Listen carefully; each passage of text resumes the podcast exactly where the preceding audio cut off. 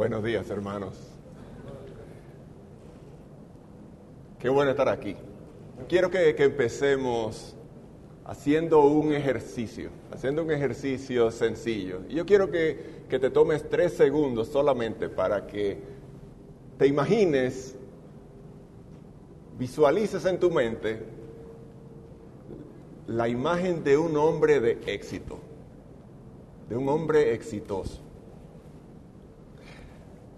Si tú eres como yo, eh, el hombre en esa imagen es un tipo hermoso, lo primero.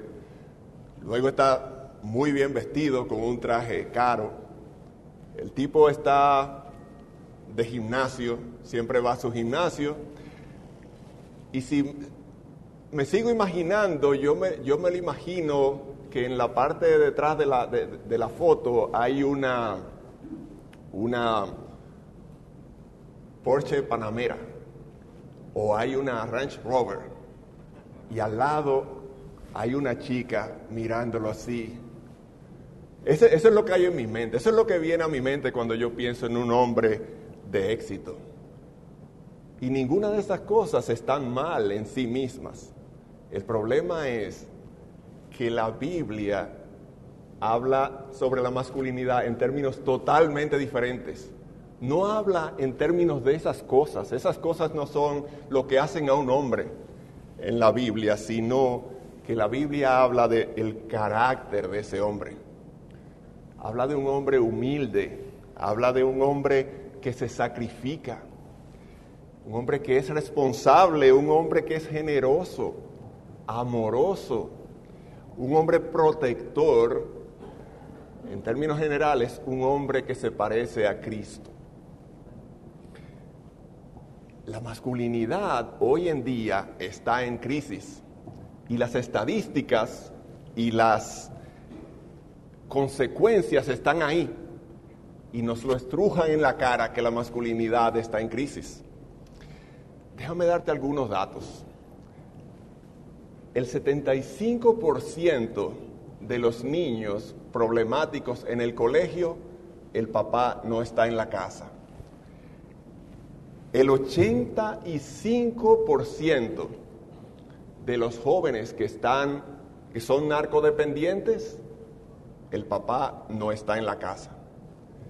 El 85% de los jóvenes que están en la cárcel, el papá no está en la, en la casa. Y esas son cosas que tienen que, que hablarnos. Pero seguramente tú no estás ahí. Déjame hablarte del desarrollo personal. En las escuelas, como norma general, las niñas tienen un mejor rendimiento que los niños.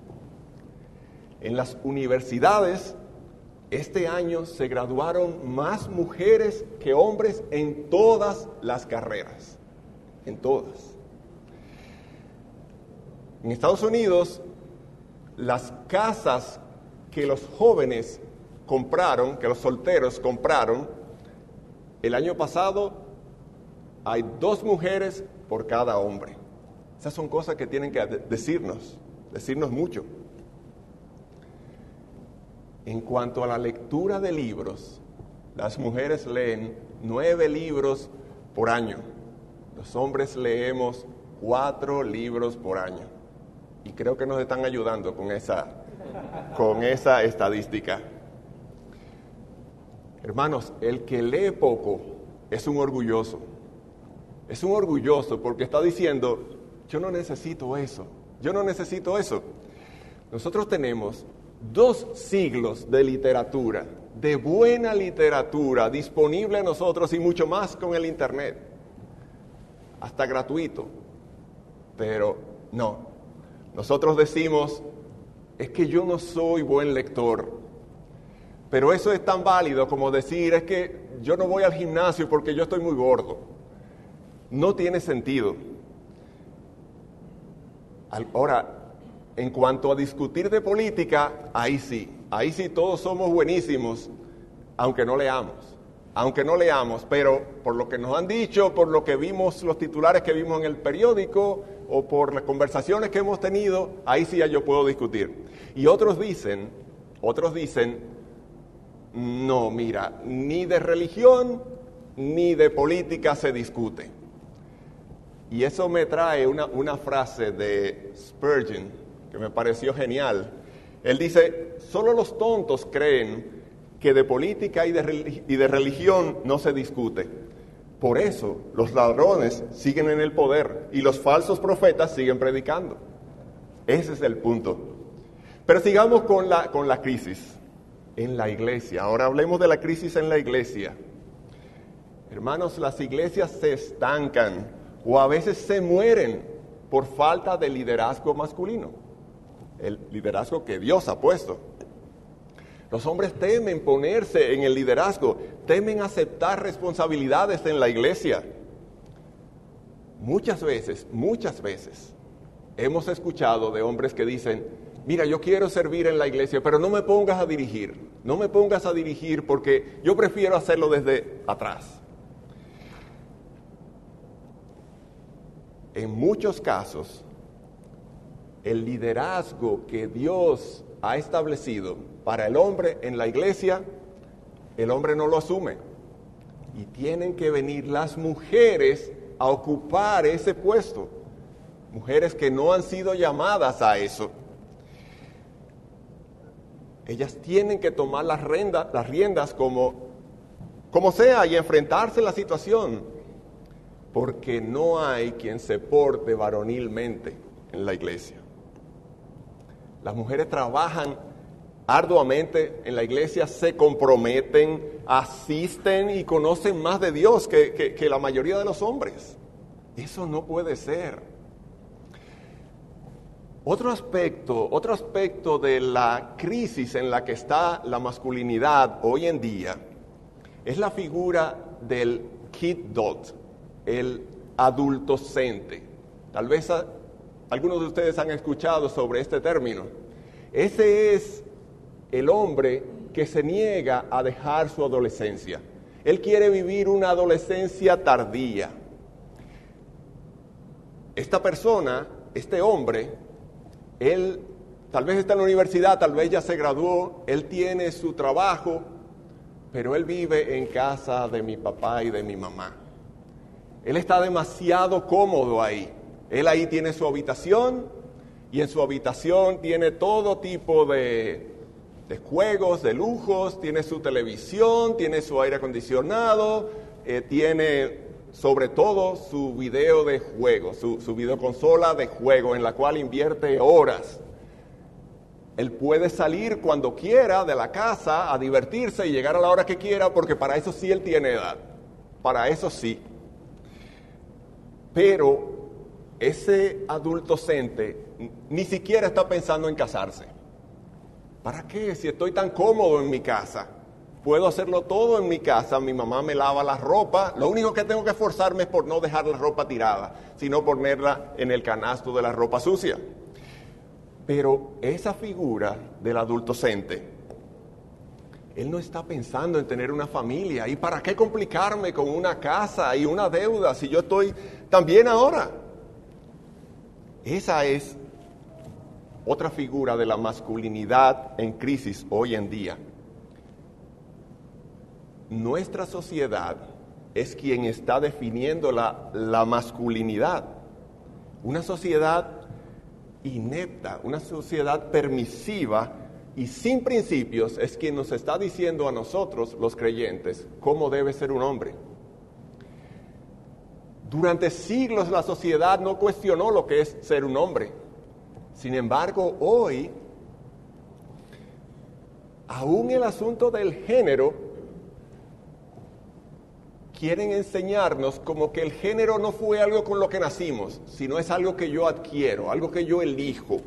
Es un asunto de preferencia, es una cuestión de, comprensión psicológica de mí mismo que nada tiene que ver ni con anatomía ni con cromosomas.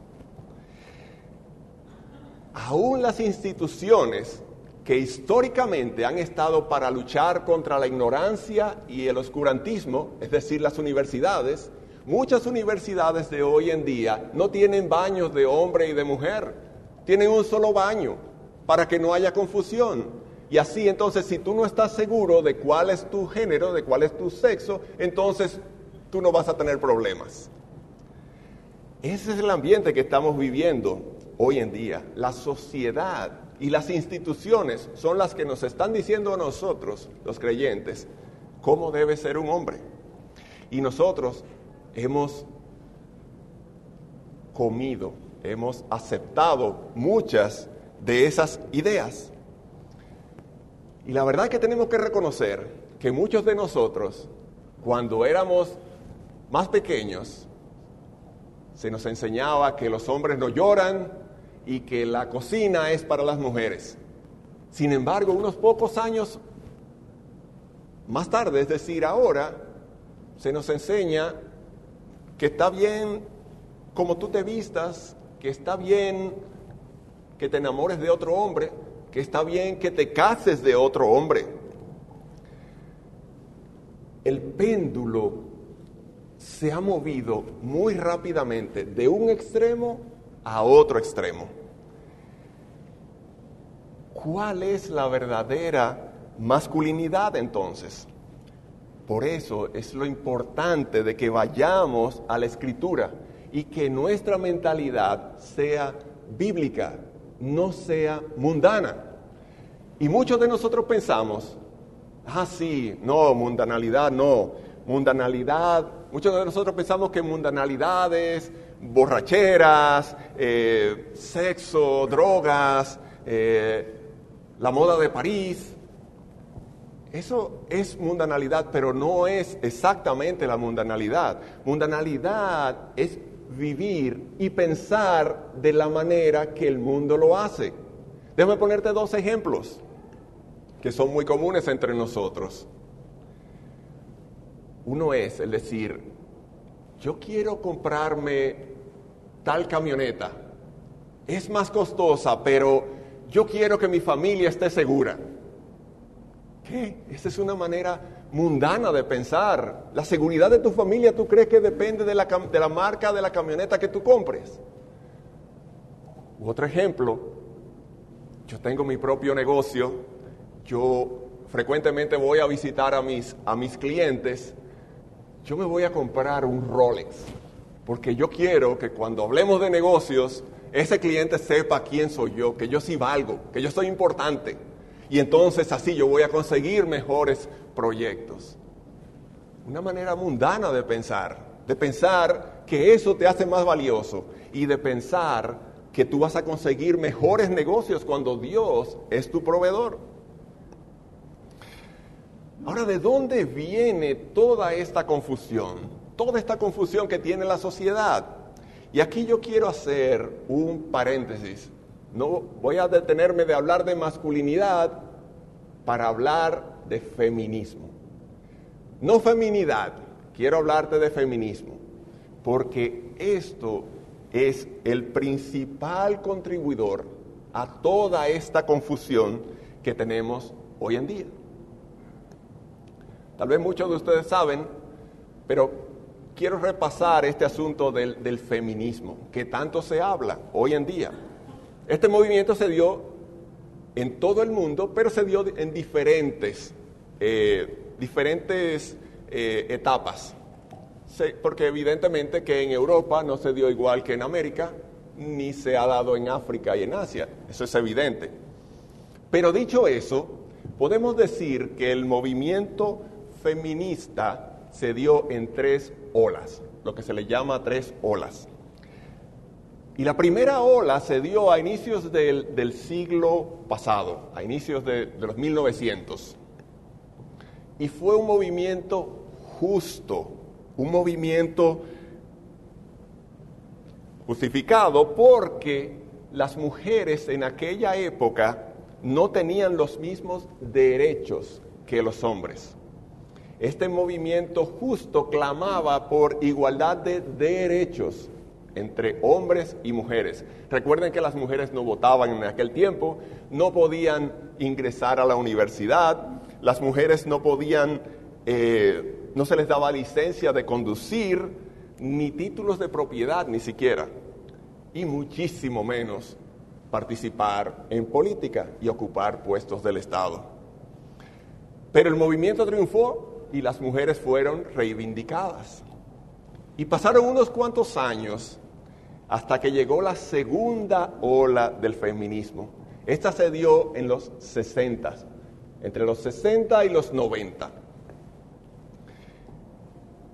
Esta segunda ola ya no clamaba, clamaba por igualdad de derechos, sino por igualdad de privilegios, por igualdad de oportunidades con los hombres. y esta ola tuvo dos eventos que fueron importantísimos, que la catapultaron. Lo primero fue que coincidió con el movimiento hippie.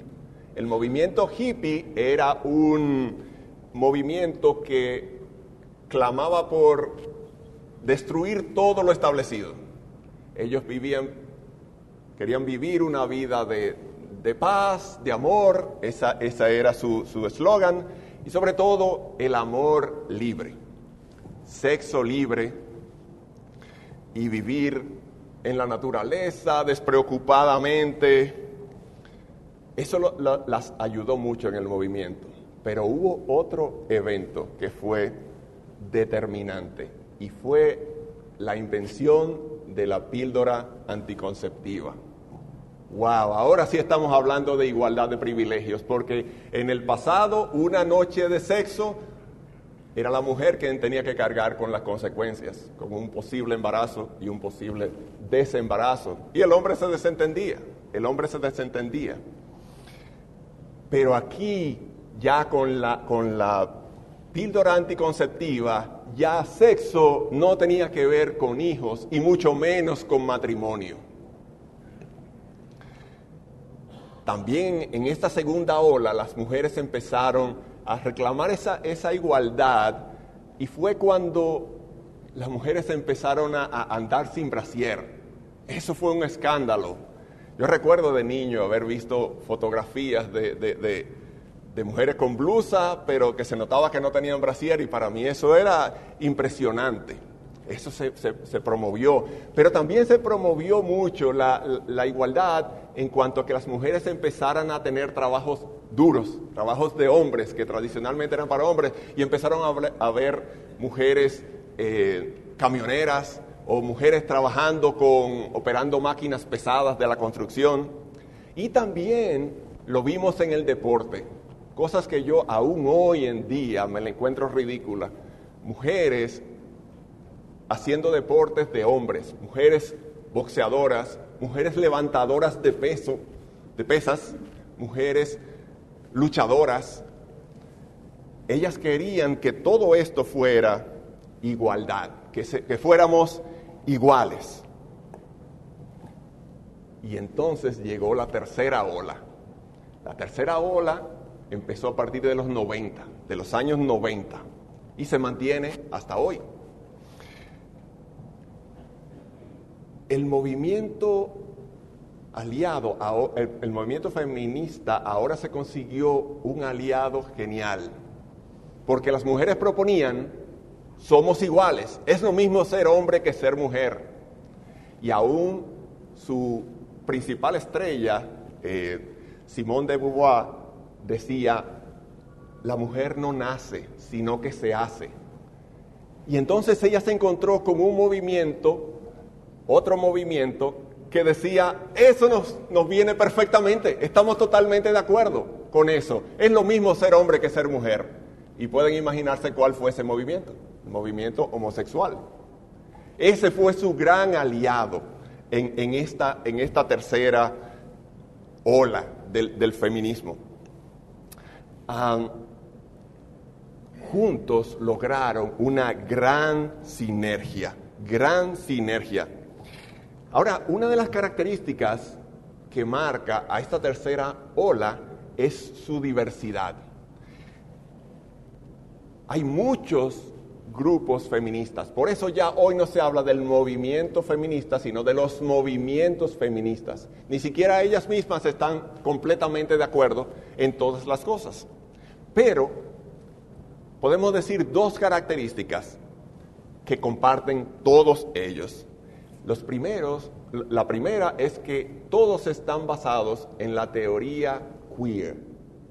Es decir, ese planteamiento en el cual se desconstruyen los géneros y la identidad sexual. Y número dos, y subrayen esto, la, la, segunda característica que comparten todos los movimientos de esta tercera ola es la superioridad de la mujer sobre el hombre. Wow. Antes clamaban igualdad de derechos, luego igualdad de oportunidades. Ahora ellas claman, claman no, ellas quieren imponer la superioridad de la mujer sobre el hombre. Y esta superioridad la manifiestan de, diferentes eh, maneras. Lo primero es, ellas conocen la debilidad de nosotros por el sexo. Y entonces ellas utilizan su cuerpo para lograr su propósito. Eso lo vemos en las en cantantes, la vemos muchísimo, lo vemos eso en publicidad, lo vemos con mujeres, bueno, nosotros, nosotros le llamamos eh, queridas, no sé si en México le llaman así, mujeres que su desarrollo personal lo logran ofreciendo sexo a, otro, a, una, a una persona normalmente rica, sacándole su dinero. Ahora, este movimiento también quiere expresar la superioridad de la mujer en el hecho de que el hombre es el malo, el hombre es el macho, el hombre es el culpable de todos los problemas de la sociedad, es el explotador, es el promotor del patriarcado, es el dominante, es una bestia sexual. Y esto, estos, algunos de estos movimientos han llegado aún hasta plantear el odio, no ya, ya no la superioridad, sino el odio hacia la masculinidad. Y muchos de esos, muchos no, algunos de esos movimientos han planteado que la, solución para la sociedad está en el lesbianismo. Esto es serio. Por eso no todos los grupos, como les decía, están de acuerdo. Por eso es tan variado. Pero estas son las características, las características de esta tercera ola. Entonces es importante que lo conozcamos. Porque mira cómo un movimiento que empezó con clamando por algo justo, justo en sus inicios, ha ido evolucionando sin que nos demos cuenta hasta el punto en que estamos hoy. Por eso es común que cuando las, nosotros queramos discutir, debatir con las mujeres en cualquier punto, sea de manera formal o sea de manera informal, ellas de una vez dicen, ah, pues entonces tú estás de acuerdo con la mutilación eh, genital que le hacen a las mujeres en África. Ah, pues entonces tú quieres que nosotros ni siquiera opinemos. Ah, pero tú quieres entonces que, que los, en, en, en los países musulmanes los hombres se casen con niñas.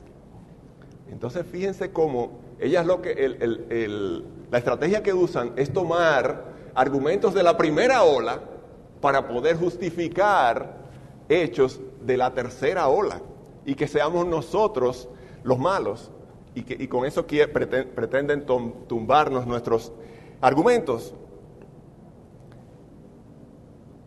Y hoy en día podemos ver los logros de este movimiento. Este movimiento hay muchas cosas en lo que podemos ver sus logros. Un ejemplo rápido que se me ocurre es lo que se llama la, discriminación positiva. Yo creo que en México es igual que en mi país, en República Dominicana. que a las mujeres hay que darle, en nuestro país es el 25%, el 25% de todas las posiciones políticas, de todas las posiciones electivas, solamente por el hecho de que son mujeres. Eso es increíble, solamente por ser mujeres. Entonces, ahí vemos cómo ellas van ganando terreno solo por el hecho de ser mujeres. No, no es necesario ningún trabajo de su parte, ningún mérito, no, sencillamente ser mujeres. Estos grupos también han popularizado el término masculinidad tóxica. Tal vez tú has escuchado, tal vez tú has escuchado esto de masculinidad tóxica.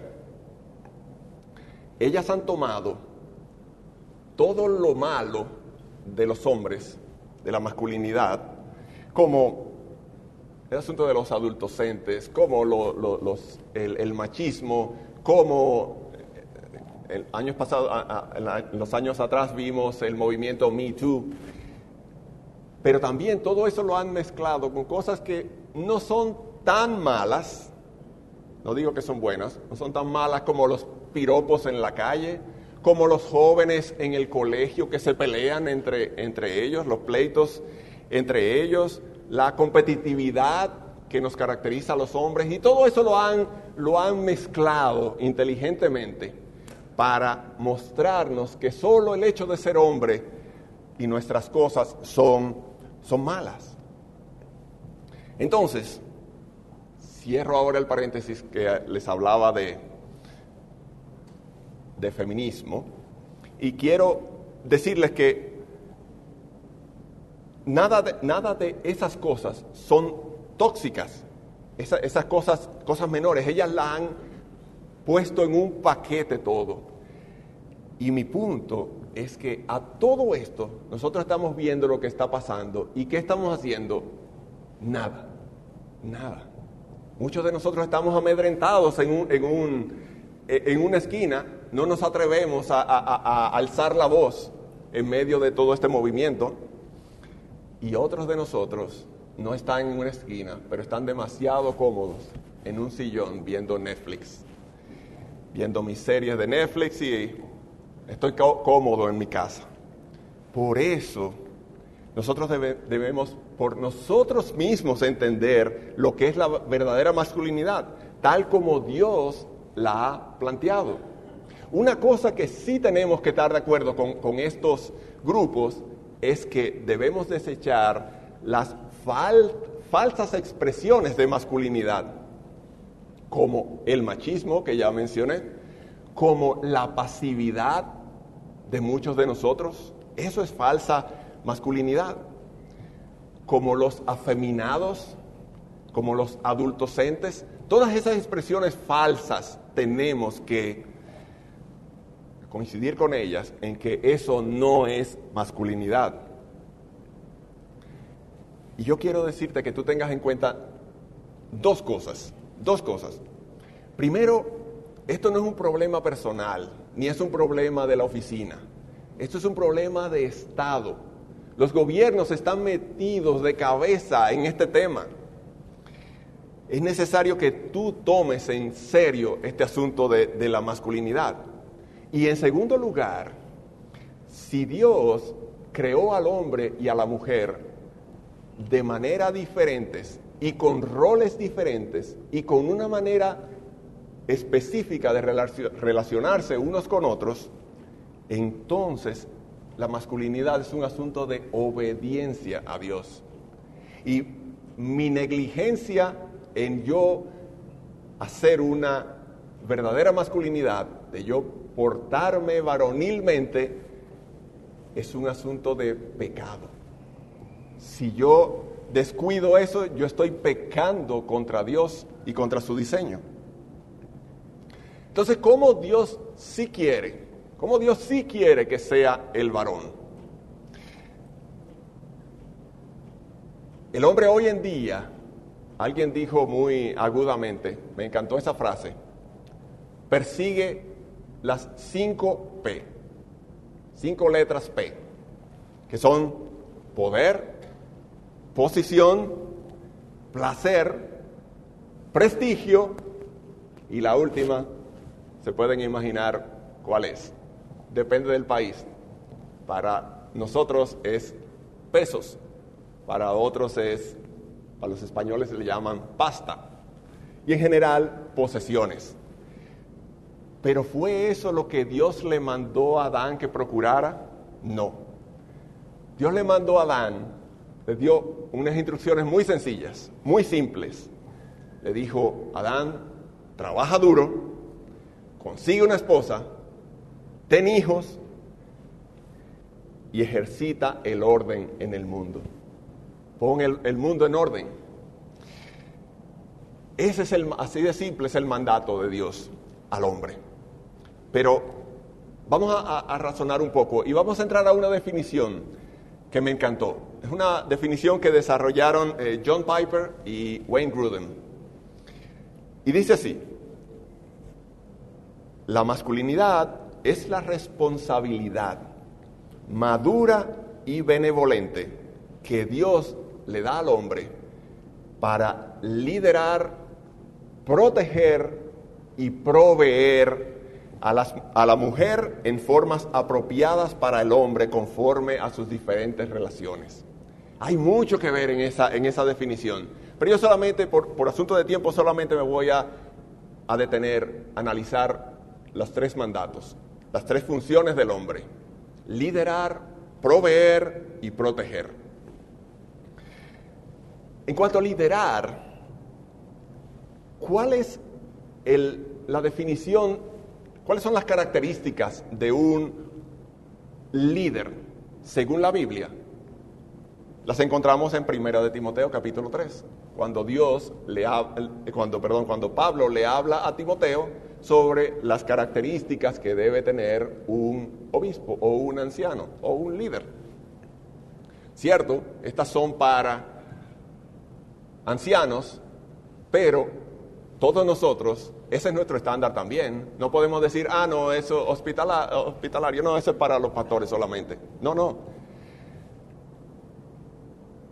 Oye lo que dice, lo que dice Pablo. Es necesario que el obispo sea irreprensible, marido de una sola mujer, sobrio, prudente, decoroso, hospedador, no dado al vino, no pendenciero, no le gustan los pleitos, no codicioso de ganancias deshonestas, sino amable, subrayen ese, apacible, no avaro, que gobierne bien su casa, que tenga a sus hijos en sujeción con toda honestidad. Habrán notado que a propósito salté una, una, una característica que es apto para enseñar, porque es así que no se aplica necesariamente a todos nosotros.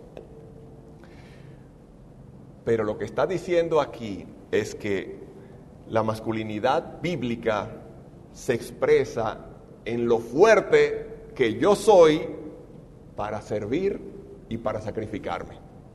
Ahí es que se expresa la, masculinidad.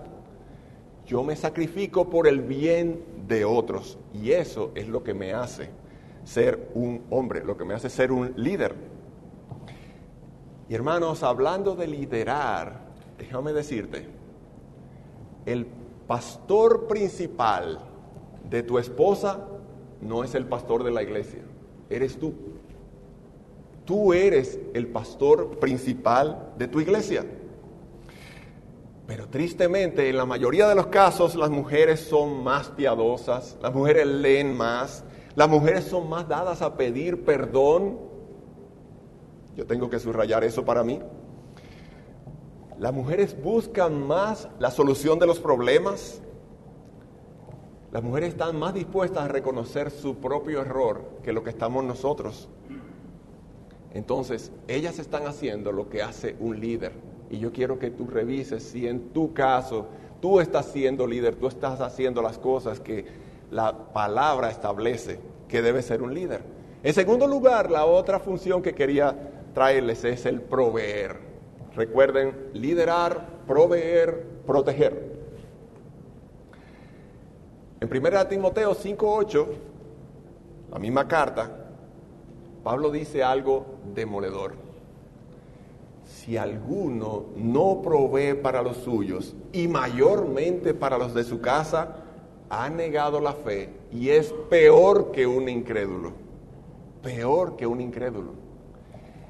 Esta función de proveer refleja el carácter de nuestro Dios, que es nuestro proveedor.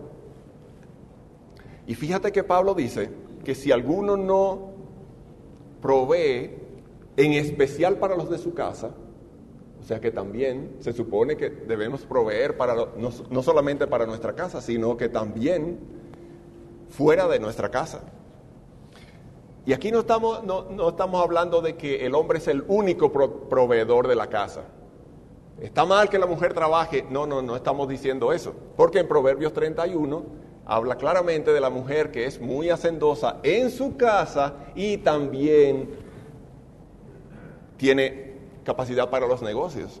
No, no, es de eso estamos hablando, pero lo que sí yo quiero dejarte claro es que cuando en tu casa falte el pan, tú eres quien debe recibir el peso, el peso de, de ese problema, no tu esposa. Tú eres quien debes ocuparte de eso. Tú debes recibir la principal presión en este caso. Ahora, fuera del matrimonio, porque no estamos hablando solamente del matrimonio, Pablo está hablando aquí que también el proveer implica no solamente para el esposo, sino tal vez para un hijo, para un tío o para un hermano, el yo proveer para aquel de mi familia que está en necesidad. Y jóvenes, tampoco estamos hablando de, de dar dinero, ah, pero yo estoy liberado porque yo no trabajo. No, no, no. Estamos hablando de que tú estás llamado a resolver el problema de tu tía viuda que tiene un problema de desagüe en su casa o tú estás llamado a ayudar a tu vecina a la cual el marido la abandonó y ella se está mudando. De eso se trata, de eso se trata, ser hombre, ser hombre. Nosotros debemos procurar esas oportunidades y debemos tomar la iniciativa y actuar en ellas. Y en tercer lugar está el proteger. Liderar proveer, proteger. Cuando Dios le habló a los líderes de Israel a través del profeta Ezequiel, los reprendió por no haber protegido a sus ovejas. Y oigan el, corazón de Dios en, en este pasaje. Y si bien Él le habló a los líderes de Israel, se aplica perfectamente a nuestro contexto porque es el mismo Dios, Dios no cambia.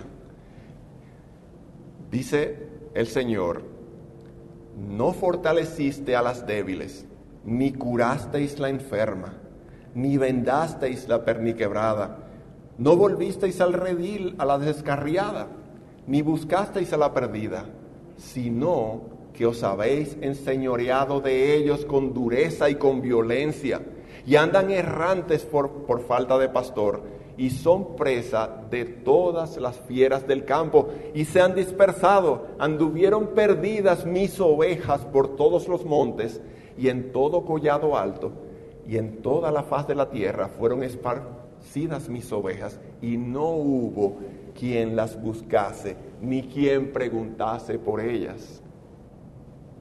Ese es el corazón de Dios hablando de las desprotegidas o de los desprotegidos, a quienes nosotros estamos llamados como hombres a cuidar. Déjame decirte algo, imagínate que tú vas por la calle un día cualquiera con tu esposa y viene y alguien quiere hacerles daño, alguien quiere asaltarlos o alguien quiere cualquier cosa. ¿Cuál sería tu actitud? ¿Sería esconderte detrás de tu esposa y que ella sea la que resuelva. No, no, no. Eso no puede caber en, nuestra mente. ¿Por qué? Porque somos hombres y porque fuimos criados así. fuimos creados, perdón. Fuimos creados así. Esa es nuestra naturaleza, proteger. Imagínate que en otra ocasión tú vas en un mall, los pasillos del mall, y te encuentras a un hombre golpeando a su esposa. ¿Qué tú harías? Tú vendrías, "Mm, mira, mejor me voy a devolver, porque como dicen, en pleito de marido y mujer nadie se meta. No, no, no, no, es que tu naturaleza debe lle- llevarte, lle- debe moverte, debe empujarte. ¿Qué es lo que pasa? ¿Qué está pasando aquí? Y, y proteger a esa mujer aunque no la conozcas. Esa es nuestra naturaleza. Es una responsabilidad natural dada por Dios. Los hombres estamos diseñados para proteger de manera sacrificia- cra- sacrificial. Y eso mismo, eso mismo, el meterse en el medio del más débil para protegerlo del castigo de, de lo malo, fue exactamente lo que hizo nuestro Señor Jesucristo contigo y conmigo. Él se metió en el medio de la ira del Padre que nos correspondía y Él la recibió. Él es nuestro ejemplo perfecto de masculinidad. Nosotros en Él tenemos el ejemplo. Y le puse dos ejemplos que pueden ser dramáticos, dramáticos, pero llevémoslo a, la vida práctica. Hermano, si tú sabes que la hermana fulana, ella estacionó su vehículo a dos calles, porque había muchos vehículos estacionados, a dos calles de la iglesia, ¿tú la vas a dejar que ella vaya sola a su vehículo? No, no, no, no. Nosotros debemos acompañarla, acompañarla porque esa es nuestra masculinidad, ese es nuestro llamado, protegerla. Entonces veamos esto de la protección en todos los ámbitos, no solamente en las cosas grandes, sino también en las cosas pequeñas. Como les decía anteriormente, el Señor Jesús es nuestro modelo, es nuestro modelo de masculinidad. Nosotros sabemos que el pecado corrompió todas las cosas, todas las cosas, incluyendo la masculinidad. Nosotros podemos ver en Génesis 3 la actitud de Adán luego de que el pecado entrara al mundo. Primero, Adán se esconde de la presencia de Dios. Adán tiene miedo de enfrentar la realidad. Segundo, la, reali- la relación de Adán con Eva se vuelve antagónica. Fausto nos habló ayer algunos de esos, de, de- esos aspectos, pero también vimos cómo Adán quiso culpar a Eva. No solamente él no, no- no asumió su responsabilidad, sino que él también quiso culparla a ella por lo que había pasado. Y en tercer lugar, vemos también en Génesis 3 que los rasgos físicos de la, de la persona ahora tomaron un, un sentido ético. Y ahora empieza el pudor, empieza la vergüenza. Pero si el pecado entonces destruyó o contaminó la verdadera masculinidad, ¿cómo nosotros podemos aprender de la verdadera masculinidad?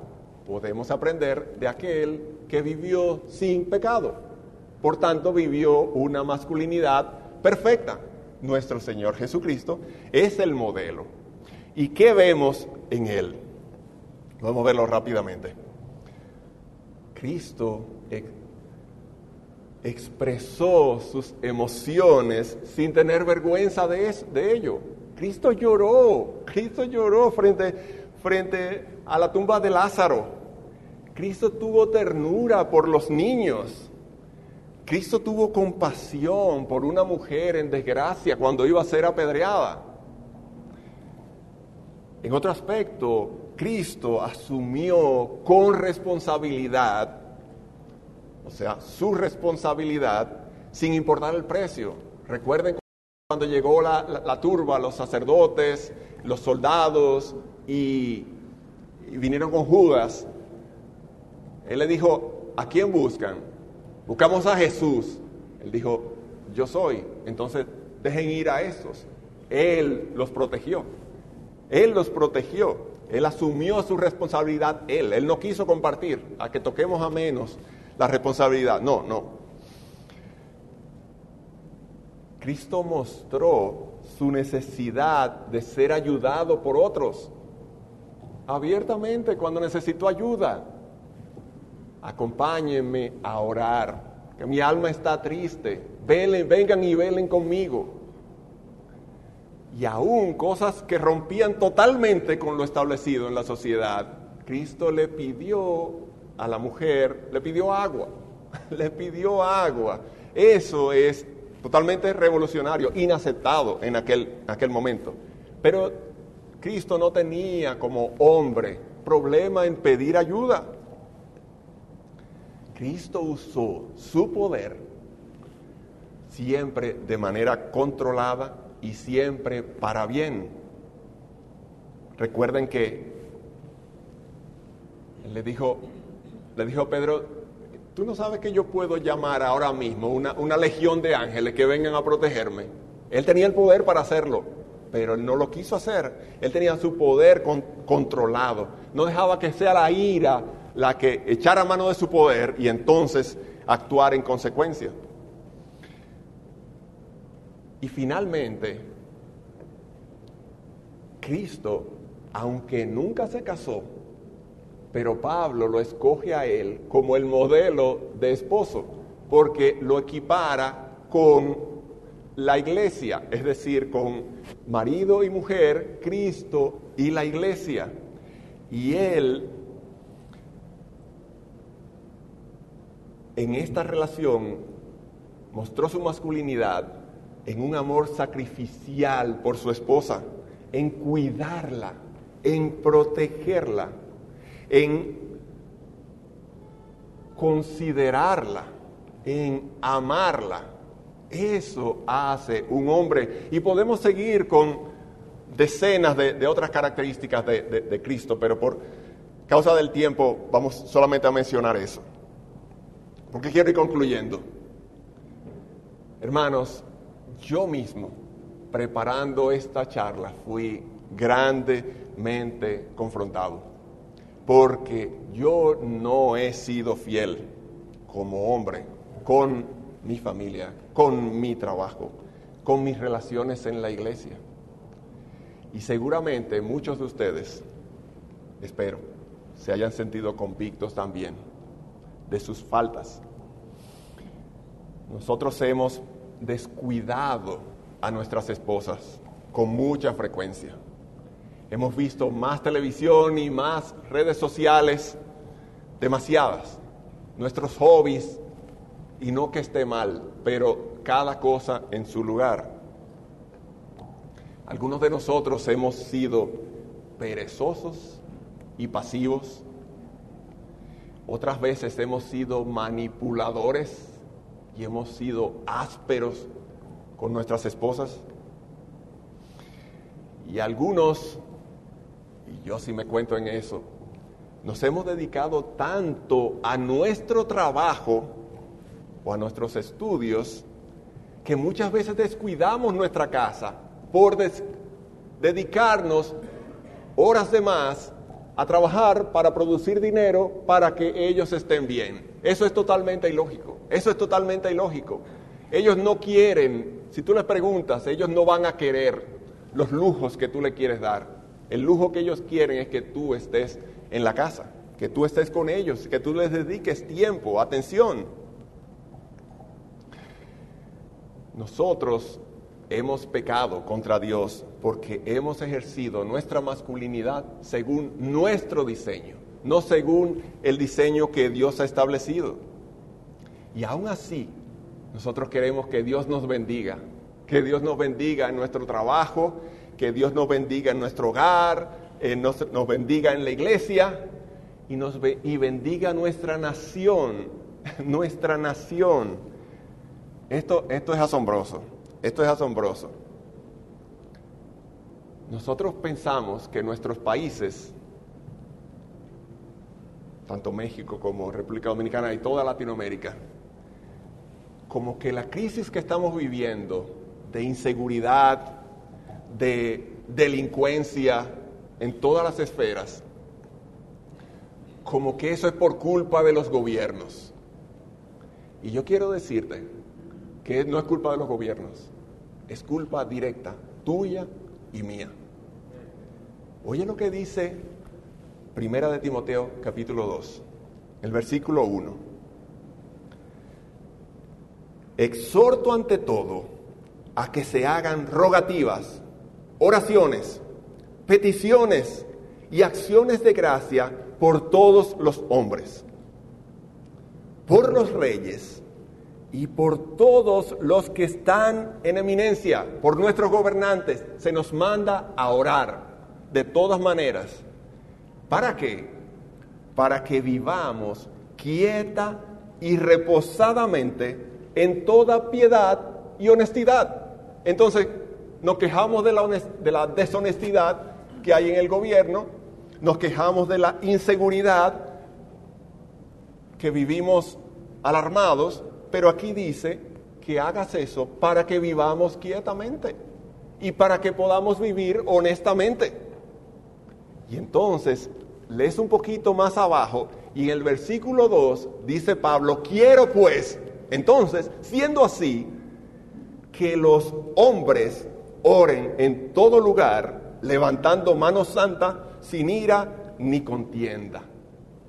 Quiero que los hombres, la palabra ahí es andros, no está, no está hablando de la humanidad, no, no, yo quiero que los varones oren en todo lugar. Siendo así, entonces, esto no es un asunto del gobierno, hermanos. Nosotros estamos llamados a ser el, soporte, el soporte de nuestra nación, de nuestra tierra, delante de Dios, clamando por esos que nos gobiernan. Pero eso no lo estamos viendo en la iglesia de hoy. Así que hermanos, tenemos que arrepentirnos, tenemos que arrepentirnos de nuestras malas decisiones, pero, pero el Evangelio son buenas noticias. ¿Cuáles son las buenas noticias? La buena noticia es que Cristo, el hombre perfecto, en Él siempre encontraremos perdón, siempre encontraremos aliento y siempre vamos a encontrar esperanza. Déjame leerte este texto, ¿sí? Tuve un problema aquí, pero...